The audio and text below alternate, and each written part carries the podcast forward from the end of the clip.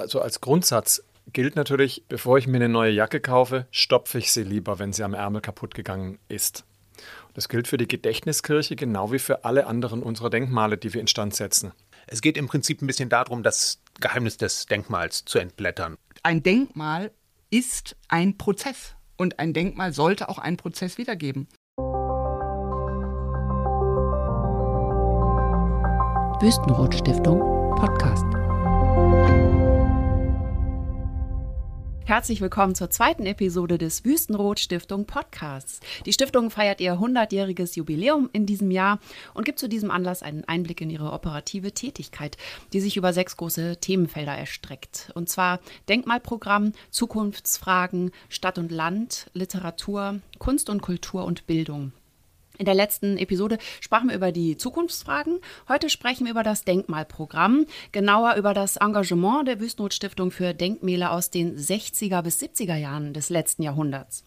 In der Runde begrüße ich Professor Philipp Kurz. Er ist Architekt, seit 2010 Geschäftsführer der Wüstenrot-Stiftung, Leiter des Denkmalprogramms und seit 2016 Honorarprofessor am Karlsruher Institut für Technologie und Professor Dr. Kerstin Wittmann-Englert begrüße ich auch. Sie ist Professorin an der TU Berlin mit Schwerpunkt Architekturgeschichte am Institut für Kunstwissenschaft und historische Urbanistik. Sie war langjährige Vorsitzende des Landesdenkmalrates Berlin und ist seit Herbst 2016 Mitglied des wissenschaftlichen Beirates der Wüstenrot-Stiftung. Herzlich willkommen. Vielen Dank. Thomas Knappheide begrüße ich ebenfalls. Er ist Architekt mit einem Büro in Wiesbaden. Er betreut die operativen Denkmalprojekte der Wüstenrot-Stiftung seit rund zehn Jahren und zwar in der Projektsteuerung und im Baumanagement. Herzlich willkommen. Dankeschön. Die Fragen zum Denkmalprogramm möchten wir anhand vier prominenter Beispielprojekte beantworten, die ganz unterschiedlich wieder instand gesetzt werden mussten. Ich stelle sie in aller Kürze vor. Die vier ausgewählten Projekte sind die Kaiser Wilhelm Gedächtniskirche von Egon Eiermann in Berlin, die mit ihren fünf Einzelgebäuden zu den bedeutendsten Kirchenensemble in Deutschland zählt und ein Mahnmal des Zweiten Weltkrieges darstellt. Er baut zwischen 1959 und 1963. Bekannt vor allem ist der Glockenturm, der durch seine Höhe und die Betonwabenstruktur zum Wahrzeichen Westberlins avanciert ist. Die Kapelle wurde bereits saniert und jetzt steht die Instandsetzung des Turmes an. Darüber sprechen wir gleich. Als zweites der Umlauftank 2 von Ludwig Leo und Christian Bös in Berlin, fertiggestellt 1974. Die sogenannte Rosa Röhre, von der viele sagen, dass sie das Ding kennen, aber nicht wissen, was es ist, ist eine blaue Laborhalle mit einem pinkfarbenen Umlauftank, der als Teststrecke für Wasserfahrzeuge dient. Und das gehört zur TU Berlin. Als drittes die Multihalle von Frei Otto in Mannheim, fertiggestellt 1975 und von der Zeitung Die Zeit als Wunder von Mannheim betitelt. Sie entstand in Kooperation mit dem Architekten Karlfried Mutschler aus Mannheim. Die Halle ist die bis heute größte freitragende Holzgitterschalenkonstruktion der Welt. Und viertens das Sonnensegel von Günter Benisch in Dortmund, gebaut 1969 für die Europa Gartenschau. Mit dem Pavillon für die Arbeitsgemeinschaft Holz e.V. zeigte Benisch die besonderen Eigenschaften des Werkstoffs Holz in Form einer Holzhängeschale. Und zwar handelt es sich um eine hyperbolische Paraboloidschale, die, die ähm, sozusagen eine regelmäßig doppelt gekrümmte Fläche ist. So, so viel zu diesen Ikonen. Wir werden da gleich noch einige Fragen dadurch beantworten. Ich, ich möchte erstmal Herrn Kurz die Frage stellen, so unterschiedlich diese Gebäude sind, was eint die Gebäude? Na, es eint sie, dass sie aus einer ganz bestimmten Zeit sind, 1960er und 1970er Jahre. Ähm, es eint sie, dass sie besonders herausgehobene Denkmale sind, die eine besondere gestalterische Qualität haben, eine besondere Wichtigkeit für die Identität des Ortes, an dem sie stehen. Und ich vielleicht am wichtigsten für unsere Arbeit ist, dass sie besonders beispielhaft sind wenn wir daran gehen, Dinge zu erforschen. Also Gebäude aus, den, aus der Nachkriegszeit haben andere Materialien als, als Gebäude aus dem 19. Jahrhundert. Und ähm, die Forschungen, die wir hier machen können an Beton, an Kunststoffen, an, an Blech, an PU-Schaum und so weiter, die sind nutzbar für andere, die solche Denkmale vom Bug haben. Und äh, wir versuchen eben beispielhaft zu arbeiten. Und ein ganz wichtiger Punkt ist, äh, als letzter Punkt, sie sind verfügbar für uns, was nicht für jedes Denkmal zutrifft. wir können damit umgehen. Und äh, Was heißt das jetzt verfügbar und nicht verfügbar? Na, das heißt, dass der Eigentümer einverstanden ist, dass wir diese Denkmale unter unsere Fittiche nehmen und ein beispielhaftes Denkmalprojekt draus machen. Ah ja. Also wir kommen noch mal darauf zu sprechen, wie genau der Ablauf dann ist, wenn Sie solche Projekte anfangen. Ich wollte aber erst kurz noch mal eine allgemeine Frage stellen, bevor wir abtauchen, und zwar, warum die Wüstenrot Stiftung diesen Schwerpunkt gewählt hat, junge Denkmäler, die gerade mal 40 bis 60 Jahre alt sind, auszuwählen und wieder zu rekonstruieren. Wir hatten es ja gerade schon im Ansatz. Ne? Die Bedeutung spielt da sicher eine Rolle, Herr Kurz. Ja, ich, ich möchte gleich bei dem Wort rekonstruieren einsetzen. Das ist natürlich keine Rekonstruktion, ich weiß, ich, genau, es ist eine Instandsetzung. Also so. der Ansatz ist normalerweise oder ist, soll nicht rekonstruktiv sein, weil wir schon gucken, was wir vorfinden. Und es geht nicht darum, das utopische, also es geht immer um das Objekt und es geht nicht um das Bild des Objekts. Also dass wir irgendeine Vorstellung davon haben, wie das vielleicht mal ursprünglich ausgesehen haben könnte, weil da wenn man diesen, diesen Ansatz verfolgt, kommen vielleicht Dinge raus wie das Stadtschloss in Berlin. Mhm. Ja, äh, die, also, die eine Rekonstruktion von, von etwas sind, was es aber so in dieser Form sowieso nie gab, mhm. sondern das ein Bild produziert. Und wir haben uns diesen speziellen Denkmalkategorie, würde ich es mal sagen, ausgesucht, weil sie A, wichtiger Punkt, ähm, weil es am meisten Spaß macht, sich um diese Denkmale zu kümmern, weil sie die interessantesten Fragen aufwerfen weil sehr viele Dinge bei den Materialien, bei allen Aspekten dieser 60er und 70er Jahre Denkmale, viele Dinge nicht geklärt sind einfach und wir da mit einem forschenden Ansatz rangehen können und eben Lösungen finden können, die andere benutzen können. Also wir sind ja als gemeinnützige Stiftung nicht nur dazu da, einfach Einzelbauwerke irgendwie schön herzurichten, sondern dass wir so arbeiten, dass wir wesentlich größere Strahlkraft haben, ähm, in dem andere sehen können, wie man es macht. Ja, und die öffentliche Meinung über Nachkriegsarchitektur ist ja nicht die allerbeste. Sagen wir, das Interesse ist nicht so breit äh, vertreten oder so intensiv an diesen Gebäuden. Jetzt sind Sie da sozusagen eine spezielle Truppe dann in dem Sinne, dass Sie sich da so intensiv drum kümmern. Welche Rolle spielt denn der Denkmalschutz für die Nachkriegsarchitektur? Da frage ich jetzt Sie, Frau, äh, Sie, Frau Wittmann-Englert. Und welche sollte sie spielen in Ihren Augen? Wenn ich mit einer kurzen, mit einem kurzen Erlebnis der letzten Woche da einsteigen darf, weil mich das wirklich beeindruckt hat. In Berlin gibt es ein Gebäude, das heißt etwas frech der Mäusebunker. Das sind die, Zent die ehemaligen zentralen Tierlaboratorien der Freien Universität Berlin. Und äh, wir sind da hingefahren und wollten uns das anschauen, weil die jetzt ähm, sozusagen nicht mehr in der Nutzung ist, dieses Gebäude.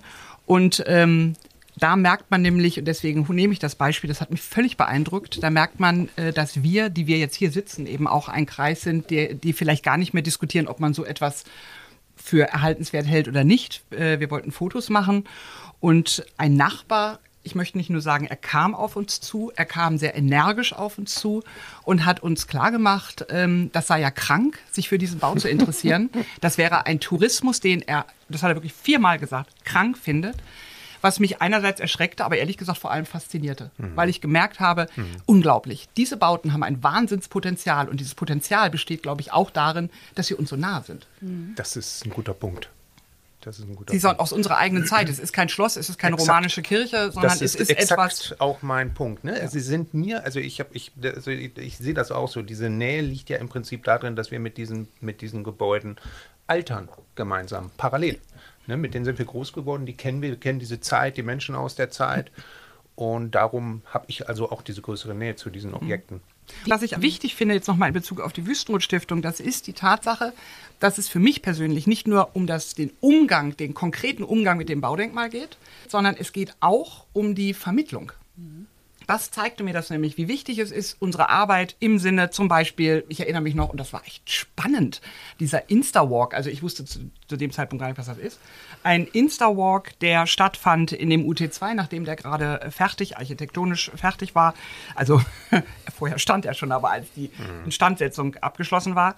Das heißt, da sind die jungen Leute über die Bilder rangegangen. Die haben mit ihren Handys da Überall fand man Menschen, die fotografiert haben und sie sich über die Bilder angeeignet haben. Mhm. Dann gibt es die Publikationen, die ich für absolut wichtig halte. Die spricht auch logischerweise wahrscheinlich die gleichen Personen an, aber eben auch andere.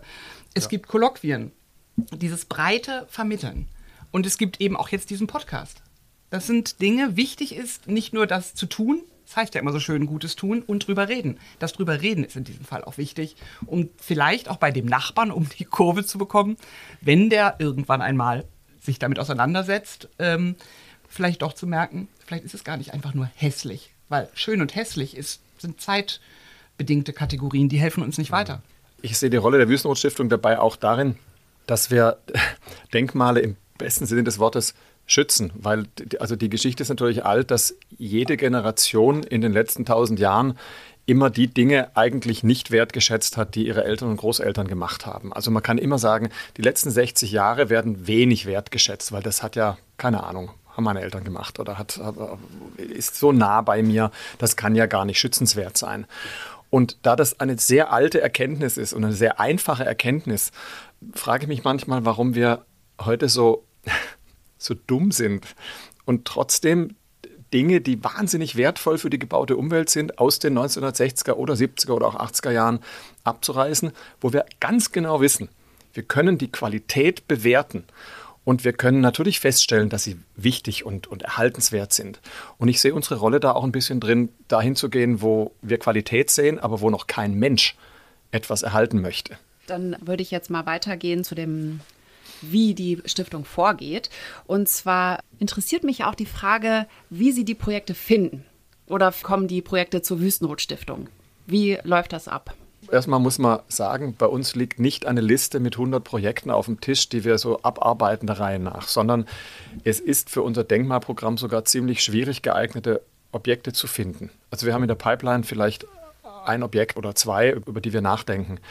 Das liegt daran, dass die Bedingungen, bevor man sich um so ein Denkmal so intensiv kümmern kann, schon komplex sind. Also es muss immer die Nutzung gesichert sein. Also der Eigentümer muss garantieren, dass er die Nutzung für mindestens 20 Jahre sich auch leisten kann und betreiben kann.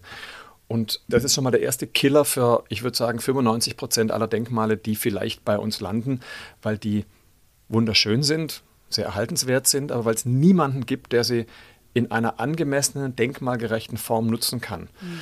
Das heißt, ähm, die Denkmale kommen zu uns oder wir suchen die Denkmale. Das halbe halbe. Mal kommt ein Landeskonservator eines Bundeslandes und macht einen Vorschlag. Das war beim Sonnensegel zum Beispiel so der Fall. Ja. Den Umlauftank in Berlin, den haben wir ganz aktiv selbst uns ausgesucht und äh, sind zur TU Berlin gegangen und haben quasi gebeten darum, ob wir den instand setzen dürfen.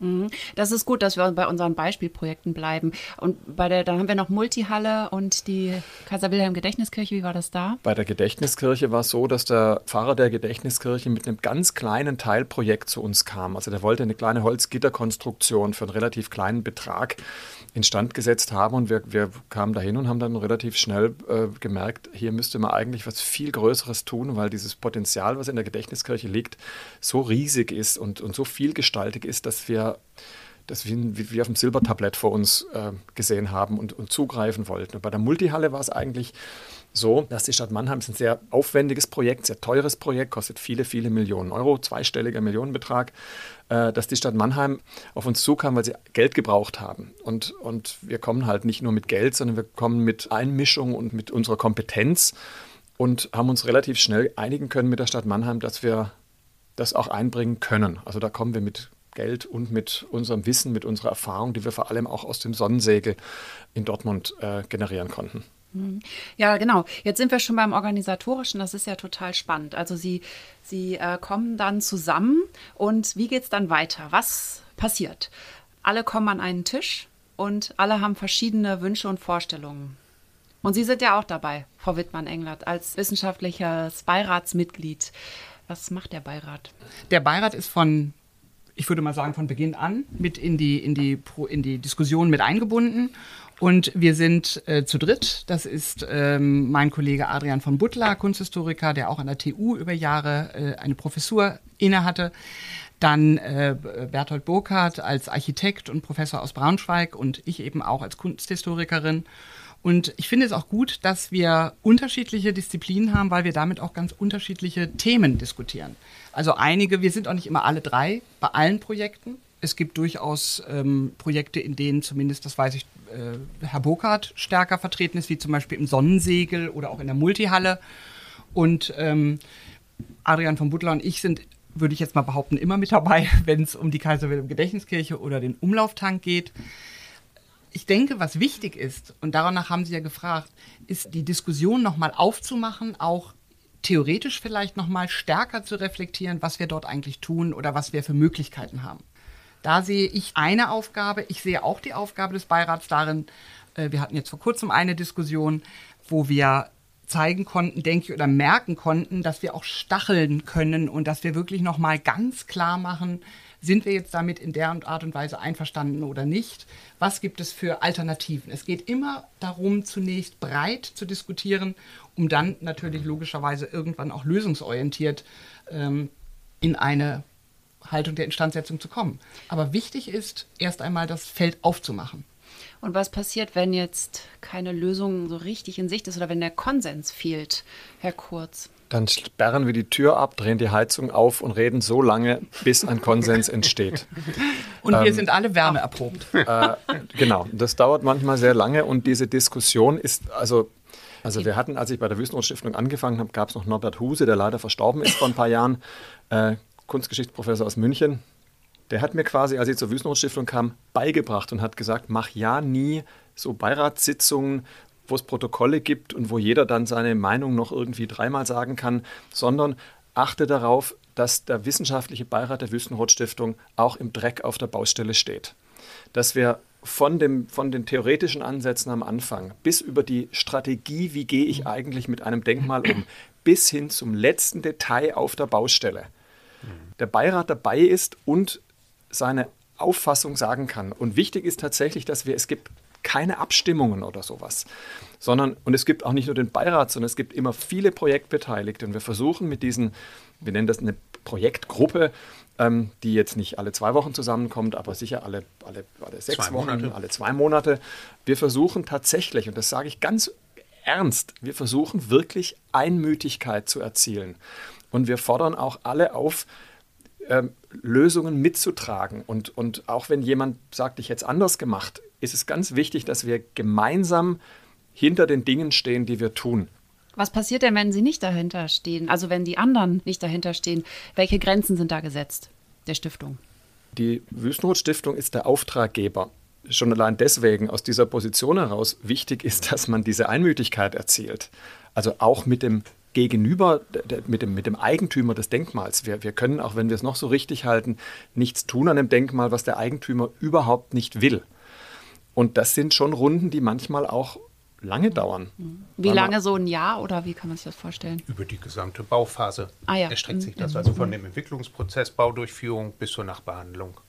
Und also wir sind viele Jahre. Also wenn so ein Projekt und, vier ja. Jahre läuft, dann laufen, also läuft die Form von Kommunikation über vier Jahre. Also wir und haben den Umlauftank 2012 begonnen und waren 2017 fertig. Und das ist für, also fünf Jahre für so eine, für so eine Maßnahme ist schon ganz schön lange. Und die Gedächtniskirche ist natürlich sowieso, dass es verschiedene Elemente, verschiedene äh, äh, Bauteile im Ensemble gibt ist es natürlich eine, wollt, ein Riesenprozess. Ich wollte nur noch mal sagen, dass Einmütigkeit jetzt auch nicht falsch verstanden wird. Mhm. Es ist nicht, dass wir so lange diskutieren, bis wir sozusagen alle einer Meinung sind. Aber es wichtig ist, die Argumente zu hören, auszutauschen und, das muss ich jetzt zum Beispiel mal an meiner Stelle, jetzt mal für ein Beispiel sagen, für den Umlauftank 2, ich habe mich da mit Händen und Füßen gegen gewehrt, dass die Fassaden-Sandwich-Paneele äh, ausgetauscht werden und bin, wie man ja merkt, wenn man heute vorbeifährt, überstimmt worden und finde das auch richtig. Weil ich also, denke, mh. weil da die Frage ist, und das ist wieder eine allgemeinere Frage, man kommt wieder auf eine andere Ebene, nämlich ähm, worum geht es? Geht es um die Form? Geht es eben aber auch um die, ähm, die, die Farbe. Und der knallige Farbkontrast ist ein Teil des Baudenkmals. Und da muss ich ehrlich sagen, wenn ich da, ich bin ja jetzt eben auch nochmal vorbeigefahren und wenn ich mir das so anschaue, wenn der jetzt grau wäre, dann wäre er vielleicht ein Tickchen authentischer. Aber die Frage ist, was gehört zu dem Baudenkmal? Und das merke ich, und das macht mir auch so einen Spaß an diesen ganzen Diskussionen, muss ich ehrlich sagen, zu sehen, was sind die Herausforderungen? Und die, ja, und wo liegt die Authentizität eigentlich? Äh, versteckt ne, in der Originalität, also wie er am Anfang wirklich war oder wie er mit der Zeit geworden ist. Ne? Ich finde, das ist so eine Spezialität der Wüstenrot-Stiftung, also da wirklich maßgeschneiderte Gruppen zu schmieden, die dazu in der Lage sind, also diese, diese Kommunikationsprozesse zu machen. Und das sind dann teilweise ja auch ähm, die, die andere Seite der Bauherren. Manchmal ist es ja nicht nur die Wüstenrot-Stiftung, die das Geld bringt, sondern das sind dann also auch Kommunen mit Fördermitteln. Die Landesvertreter sind dabei, ähm, untere Denkmalschutzbehörde, die Architekten, Sonderfachplaner. Also je nachdem haben wir dann einen sehr großen Tisch und äh, da passieren dann also im Prinzip diese Prozesse und die sind ja manchmal sehr anstrengend, aber ähm, man versucht dann also wirklich den besten Kompromiss irgendwie dorthin zu bekommen. Für uns, für die, für die baudurchführenden Leute, ist das fantastisch, weil wir werden dann auch teilweise entlastet. Ich würde gerne noch einen Aspekt reinwerfen, den wir auch an unseren Beispielen äh, ein bisschen abschichten können. Ein, ein wichtiger Diskussionspunkt, den wir immer haben, ist, welche Dauerhaftigkeit können wir eigentlich erreichen mit unseren Instandsetzungsmaßnahmen? Und da ist der, der Umlauftank natürlich ein hervorragendes Beispiel man kann immer, Gedächtniskirche genau das Gleiche, man kann jedes Material mit großem restauratorischen Aufwand, jede Oberfläche für einen bestimmten Zeitraum erhalten. Wenn wir aber davon ausgehen, dass ein, ein Eigentümer weder das Geld noch die Kraft noch die Ressourcen noch die Lust hat, ein Denkmal unfassbar intensiv zu pflegen, dann muss man in einem, so einem Instandsetzungsprozess ähm, abwägen. Also wie viel Erneuerung findet statt, um welche Dauerhaftigkeit zu erreichen. Und das ist bei der Fassade, bei der Blechfassade vom Umlauftank ähm, ein Punkt. Da muss man schon sagen, Kerstin, die war einfach futsch, die Fassade. Also es war ein Material, das einfach kaputt war, verrostet, von innen, von außen, von, von überall. Und das, egal was wir mit dieser Fassade getan hätten, wäre ähm, das nach fünf Jahren, sechs Jahren wieder sanierungsbedürftig gewesen. Und wir haben uns dann entschieden zu sagen, nein, die Fassade muss neu werden und diese Elemente, die 1900, 1970 oder 71 eingesetzt wurden, mhm. die kann man, die waren industriell produziert, die kann ich auch heute wieder kaufen. Also ich kann quasi das Gleiche wieder kaufen. Und bei der Kaiser Wilhelm Gedächtniskirche beim Glockenturm werden wir zu diesem Punkt kommen, inwieweit Elemente der Betonfassade nicht mehr repariert werden müssen, wie so ein, wie so ein Gebiss, wie so Zähne, äh, sondern inwieweit man da tatsächlich einen Nachbau machen muss und die einfach erneuern muss, dass die Dauerhaftigkeit danach gegeben ist. Genau. Lassen Sie uns doch mal über den Ablauf sprechen. Wie gehen Sie dann vor, wenn jetzt alle sich einig sind oder zumindest halbwegs für den Anfang einig sind? Wie sieht dann der Ablauf aus, Herr Knappheide? Im Prinzip starten wir mit genau so einer Besprechung in dem Teilnehmerkreis und schauen, was, was die ganzen äh, äh, Leute dann beizutragen haben. Und daraus ergibt sich eigentlich im Prinzip die erste Aufgabenstellung. Das ist das Thema Bauforschung. Also in der Regel starten wir dann damit. Schauen, was in den Archiven ist und, und was es halt an Quellen gibt. Und ähm, es geht im Prinzip ein bisschen darum, das Geheimnis des Denkmals zu entblättern und da möglichst irgendwie an den Kern ranzukommen. Wenn wir den Wissensstand erreicht haben, gehen wir in das Objekt, machen eine Analyse vor Ort, gucken, was es mit den Wänden und den Oberflächen und allem, was mit dem Objekt zu tun hat. Und daraus entwickelt sich dann ein Instandsetzungskonzept. Und danach dann die Durchführung. Das sind im Prinzip die großen Punkte, mit denen wir da zu tun haben, die großen Überschriften. Sind Sie da schon mal auch auf äh, Überraschungen gestoßen ähm, bei Projekten und aus denen Sie dann gelernt haben für das nächste Projekt? Wir haben natürlich schon gewaltige Erkenntnisse gehabt. Also ich sag mal alleine jetzt beim Sonnensegel, bei der Holzkonstruktion gab es große Überraschungen, also auch jeweils Überraschungen nach Befundung. Wir haben natürlich am Anfang von so einem Projekt Sachverständige da, die Untersuchungen machen. Und wenn wir dann die Oberflächen öffnen und wirklich äh, das, das dann entblättern, so ein Objekt, wenn das dann sein muss, am liebsten machen wir das natürlich nicht, dann haben wir da teilweise, erleben wir dann schon auch das eine oder andere Wunder. Ne? Und das ist dann eine heiße Angelegenheit, das ist dann ein großer Schwerpunkt bei so einer Besprechung und dann kann man von Glück sprechen, dass man dann so, so einen Bauherrn hat wie die Wüstennot-Stiftung, die sich dann darauf einstellen und nicht in Panik verfallen, sondern hoffentlich dann auch einen Bauherrnpartner haben, der das genauso sieht wie beim Sonnensegel. Da wurde dann Ruhe bewahrt und es wurde immer wieder gesagt, nee, wir forschen weiter, wir gucken, wie können wir es in den Griff bekommen. Und es war aber äh, schon auch eine Sache für Leute mit guten Nerven dann bei dem Sonnensegel. Also wir haben beim Sonnensegel gelernt, dass wir nicht vollumfänglich vertrauen können auf die Dinge, die Planer und Gutachter uns liefern, sondern dass ähm, vor Ort immer andere Dinge passieren und irre Überraschungen. passieren. Und meistens passieren die Sachen, die keiner vorher sich vorgestellt hat. Also dass Dinge morsch sind, dass Dinge auseinanderfallen, wenn man eine Oberfläche öffnet. Dass an irgendeiner Stelle eine Tragfähigkeit doch nicht so gut ist, wie man das eigentlich dachte. Dass, mhm. dass die Eigenschaften des Holzes bei der Multihalle zum Beispiel doch andere sind, als mhm. alle, alle das angenommen mhm. haben bisher. Schadstoffe. Dass Schadstoffe doch da sind, obwohl es wahnsinnig unwahrscheinlich war, dass sie mhm. da sind. Also etwas, was wir bei der, beim Sonnensegel gelernt haben, soweit, dass wir gesagt haben, dass wir alle, dass das gesamte tragwerksplanerische Konzept vor Ort überprüft werden muss.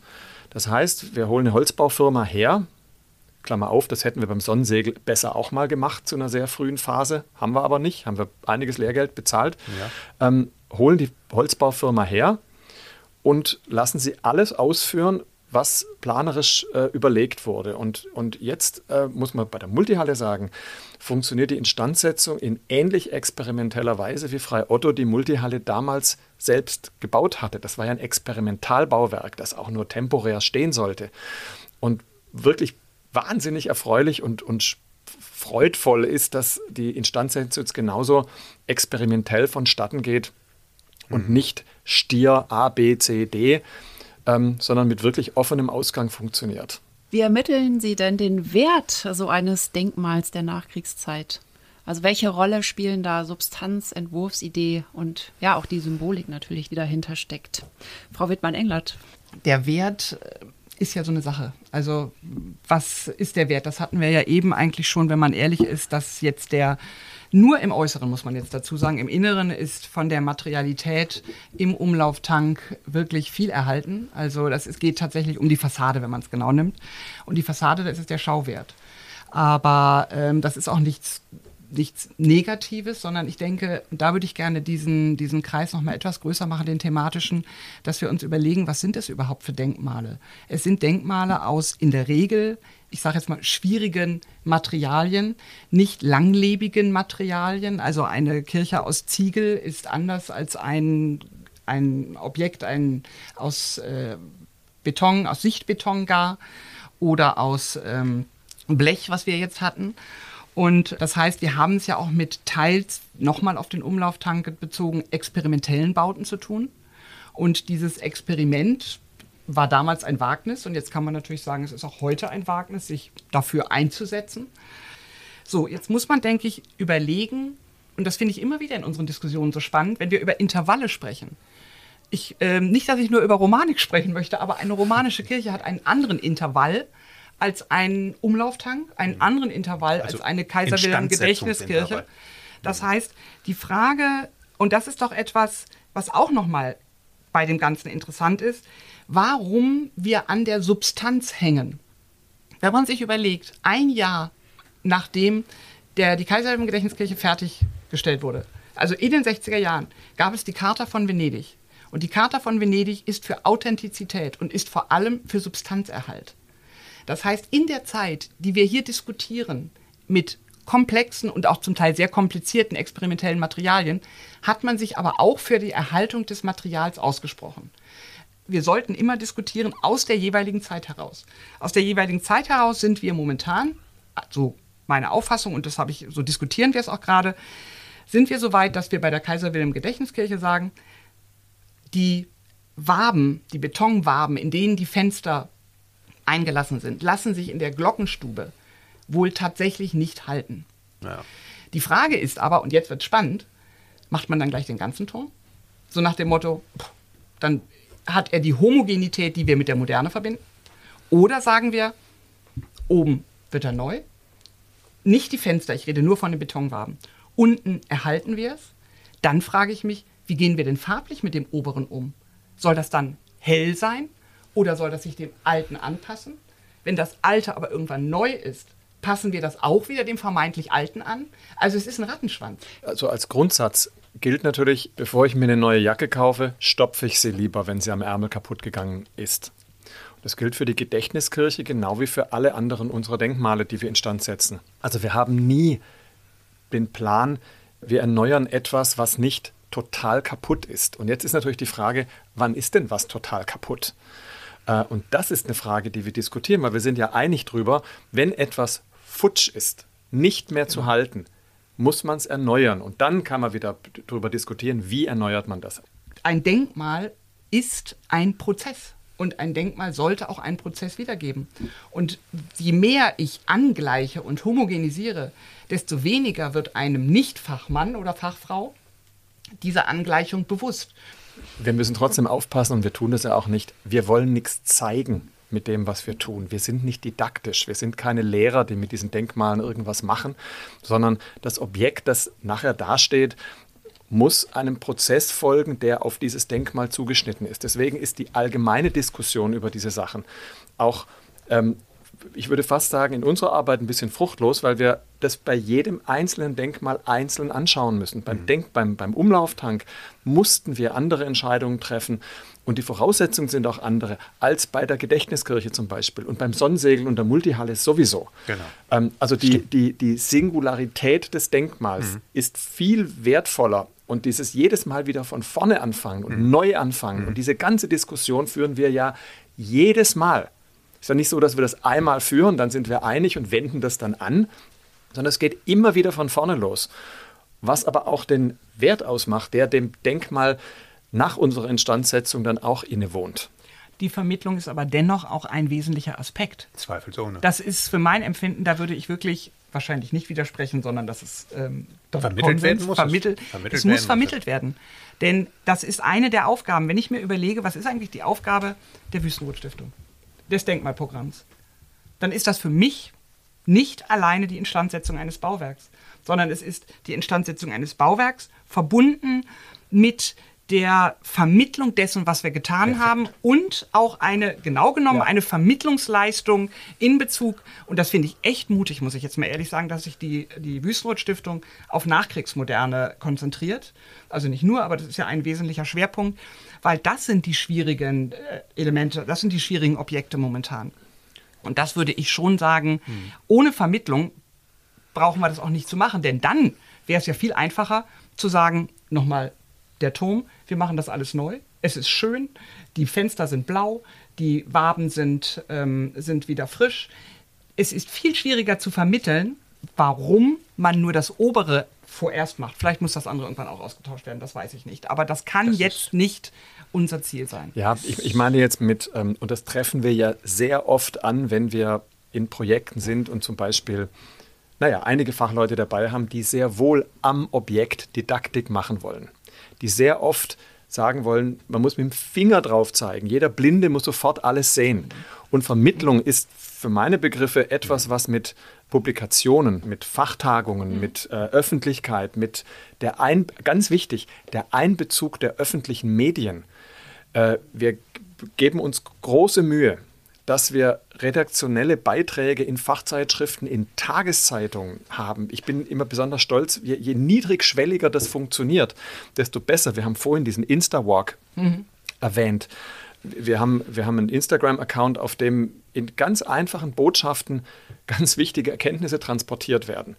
Ähm, weil wir irgendwann mal gesagt haben, sag mal, wir sind jetzt echt bekannt in Fachkreisen, aber gibt es eigentlich Menschen unter 30, die sich irgendwie, die das irgendwie juckt, ja. was wir machen? Ja. Kaum machen wir Insta-Walks und pflegen einen Instagram-Account, wo wir, wo wir die Leute beschießen mit Bildern und mit, mit kleinen Snippets prompt äh, begeistern wir Leute für Denkmale der zweiten Hälfte des 20. Jahrhunderts oder aus den 1950er oder 60er Jahren. Also das und das ist für mich Vermittlung und ich, die Vermittlung darf nicht an der die Vermittlung darf nicht an der finde ich darf nicht an der an der Fassade des Objekts stattfinden, sondern die muss auf einer anderen Ebene stattfinden.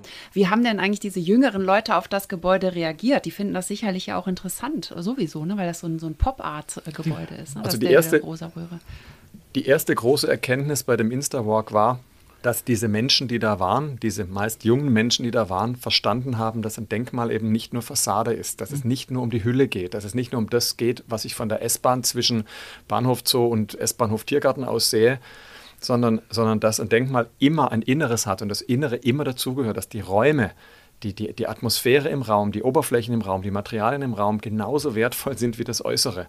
Das war eigentlich die Haupterkenntnis. Die zweite Erkenntnis, die die Leute mitgenommen haben, glaube ich, war schon, dass man ja, diese unglaubliche Kraft, die so einem Denkmal, das noch sehr intakt ist, das in seiner Substanz intakt ist, was das eigentlich bedeutet, wenn man durch diese Räume geht.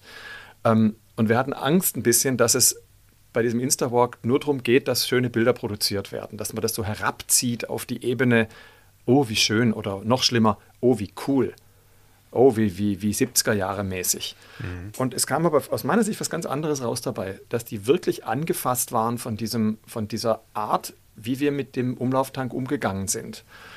Also es gibt im Umlauftank eine Laborhalle, die mehrere Etagen hoch ist und es gibt diese Brüstungsverkleidung, die aus Stoff ist, also eine textile, also das ist einfach Stoff statt, statt Holzlatten oder irgendwas an der Brüstung. Und die wurden natürlich nicht ausgetauscht, sondern die wurden wie, ein, wie ein Tweed-Sakko gestopft.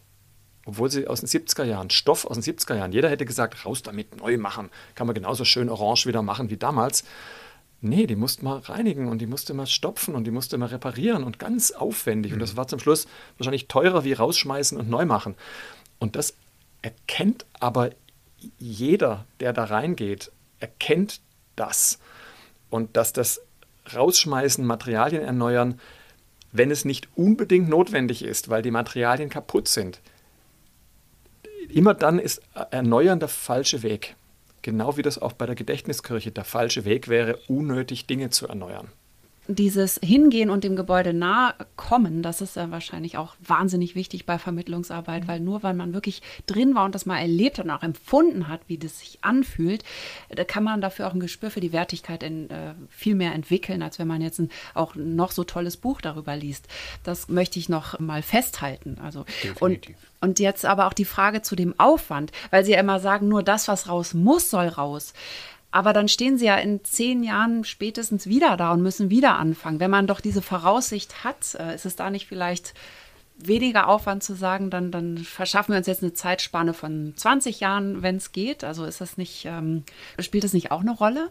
Es spielt eine große Rolle, weil diese Abwägung ist es natürlich. Es ist ein Unterschied, ob ein Material, äh, also ein, ein, ein Stein, den ich viere, der hält noch 100 Jahre. Und es ist schon ein Unterschied, ob der, der Instandsetzungszyklus fünf Jahre oder 20 Jahre ist. Ein gigantischer Unterschied ist das. Und das ist eine Abwägungssache, die wir nur am, am einzelnen Beispiel, am einzelnen Element äh, diskutieren und auch, auch entscheiden können. Aber es ist eine ganz wichtige Frage, die uns sehr viel Zeit kostet, darüber nachzudenken. Also einer der wesentlichen Faktoren. Also was planen wir und wie sieht der spätere Instandhaltungsumfang aus? Kosten über Zeit.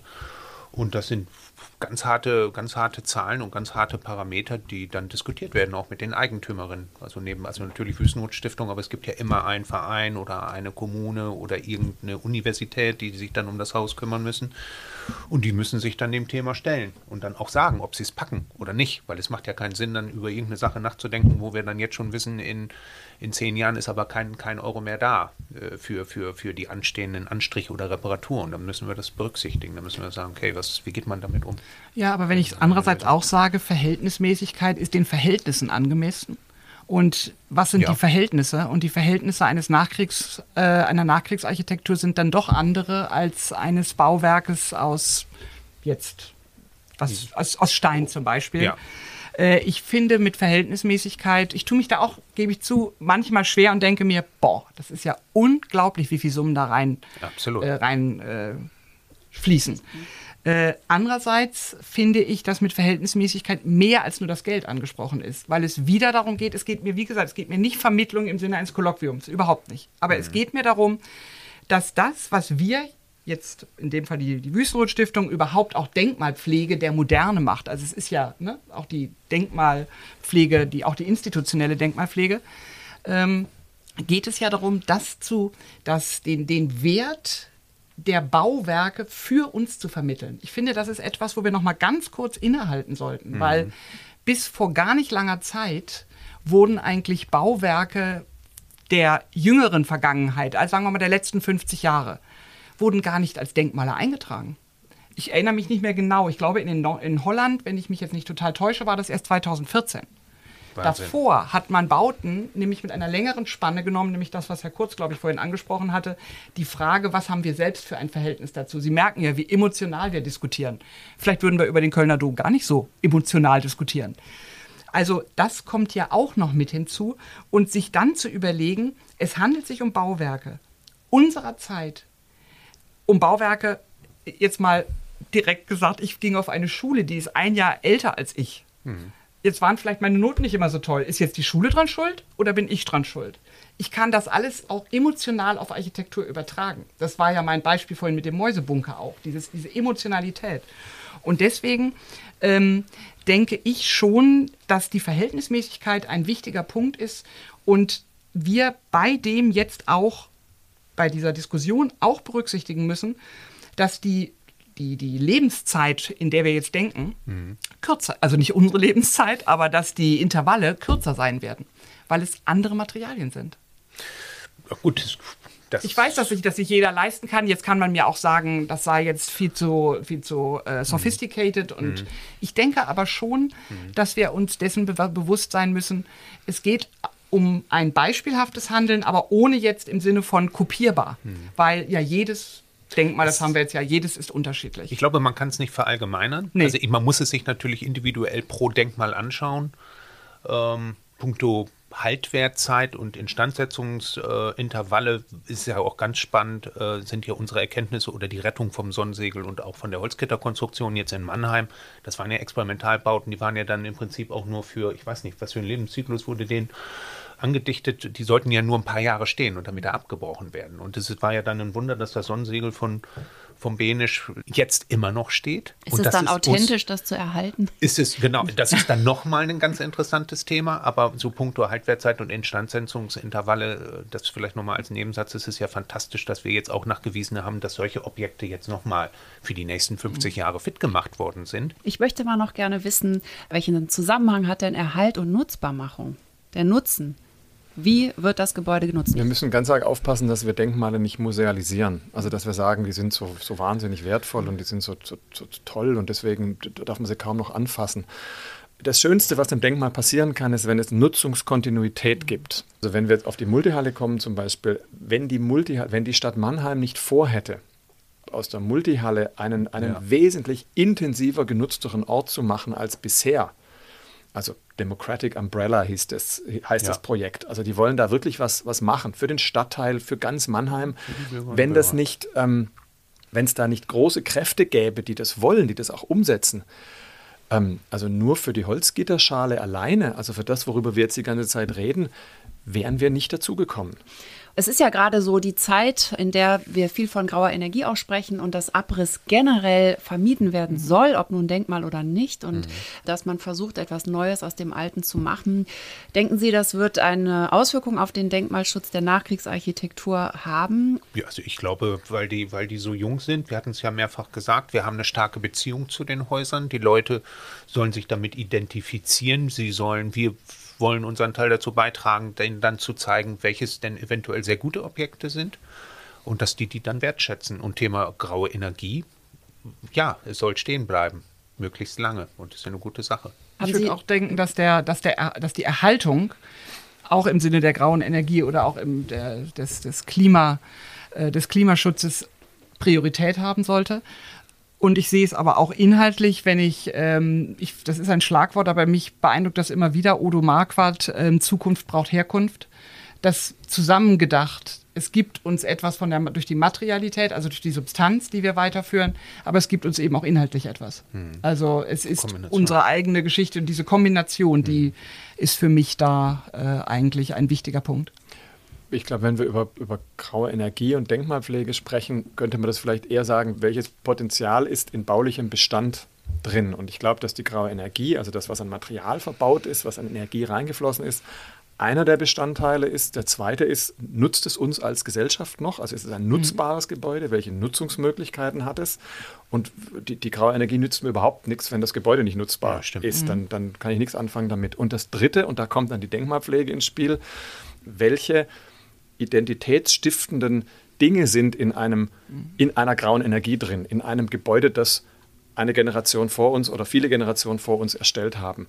Und ich glaube, dass der Dreiklang aus diesen drei Sachen, Nutzung, graue Energie und Gestalt, das sind, was die, sagen wir mal, die übergeordneten Aufgaben in unserer gebauten Umwelt sind, in der Zukunft vor allem und jetzt auch. Ich danke Ihnen vielmals für den Einblick in die Arbeit in das Denkmalprogramm der Wüstenrot-Stiftung. Über die Projekte, die wir heute hier besprochen haben, gibt es natürlich noch viel mehr zu sagen. Das sind ja ikonische Gebäude und weitere Informationen finden Sie, liebe HörerInnen, auf der Website unter www.wüstenrot-stiftung.de slash Denkmalprogramm slash Projekte. Und wenn Sie unter Publikationen schauen, finden Sie kostenlos das Buch über die Kapelle von Egon Eiermann und, sobald Sie sind, die Publikation über das Sonnensegel und die Multihalle. Und das Buch über den Umlauftank finden Sie in jeder guten Buchhandlung. Dieses Werk hat den internationalen Dam Architectural Book Award gewonnen und daher lohnt es sich, sich das anzuschauen. Ich danke Ihnen herzlich für das Gespräch und auch allen ZuhörerInnen fürs Zuhören. Hören Sie doch bei der nächsten Episode rein im Juli, wenn es um das Kulturprogramm der Wüstenrot-Stiftung geht. Zu hören überall da, wo es Podcasts gibt. Und äh, auf Wiedersehen sage ich jetzt nochmal auch in die Runde. Vielen Dank. Kerstin Kuhnekart.